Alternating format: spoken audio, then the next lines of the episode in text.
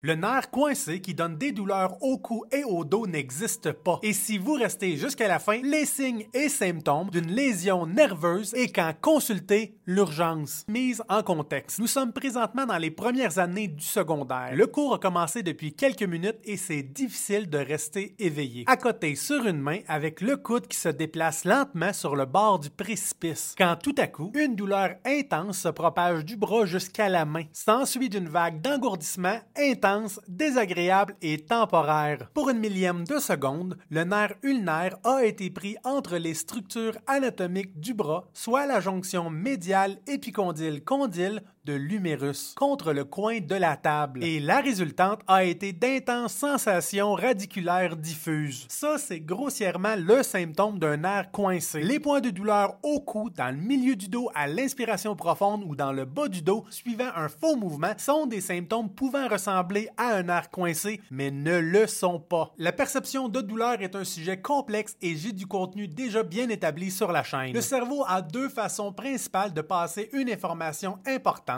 pour se protéger d'un danger ou d'une blessure éventuelle à une structure anatomique. Les symptômes d'alerte progressifs comme les tensions musculaires, les inconforts, les points de douleur ont principalement comme objectif de motiver des actions préventives évitant des positions, des mouvements ou des activités aggravantes temporairement. Finalement, les pertes fonctionnelles régionales avec les spasmes musculaires rendront certains mouvements difficiles, voire même impossibles. Pour la majorité des cas, les points précis de douleur au au cou, au dos, à l'épaule, etc., sont simplement des messages préventifs ayant une origine potentielle articulaire, ligamentaire ou musculaire. Maintenant qu'on a démystifié le mythe de la douleur locale d'un nerf coincé, les lésions nerveuses vont généralement apporter trois symptômes principaux. Quand un nerf est affecté, la douleur sera décrite comme étant diffuse, pouvant être accompagnée d'un sentiment de picotement similaire à la mise en contexte initiale. Les symptômes les plus importants d'un nerf affecté sont la perte de réflexes et de force motrice, rendant impossible d'utiliser le membre affecté. Avant d'aborder les conditions pouvant faire une atteinte à un nerf, abonnez-vous, aimez la vidéo et si vous n'avez pas aimé les informations, désabonnez-vous et mettez un dislike. Les conditions souvent associées aux atteintes nerveuses sont des hernies et de l'arthrose sévère, pouvant faire compression sur une racine nerveuse de la région cervicale ou lombaire, des atteintes et des lésions plexulaires avec des diagnostics différentiels d'un syndrome du défilé thoracique, une sciatalgie, aussi référée comme une névralgie sciatique, les stinger burners, à la suite d'accidents importants créant des lésions importantes au plexus et au nerf périphérique. Finalement,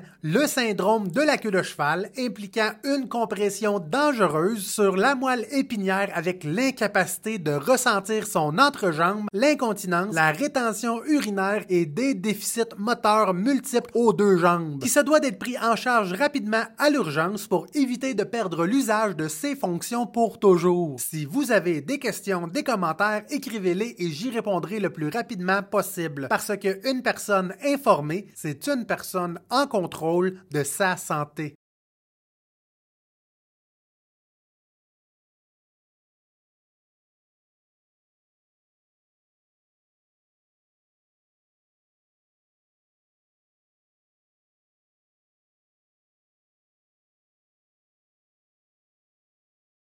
Parce qu'une personne informée, c'est une personne en contrôle de sa santé.